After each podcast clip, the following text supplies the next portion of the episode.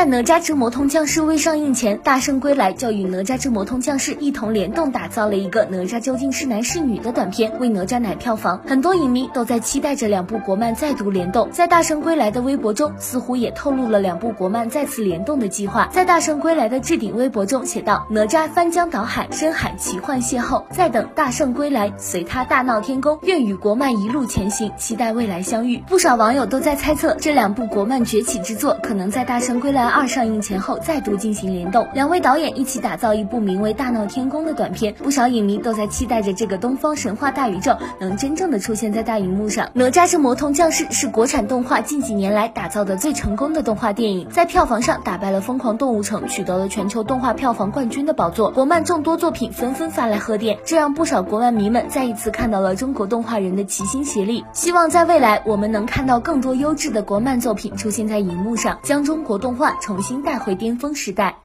欢迎订阅本号，我们会不断为您带来更好的作品。您的转发点赞也是我们前进的动力哦。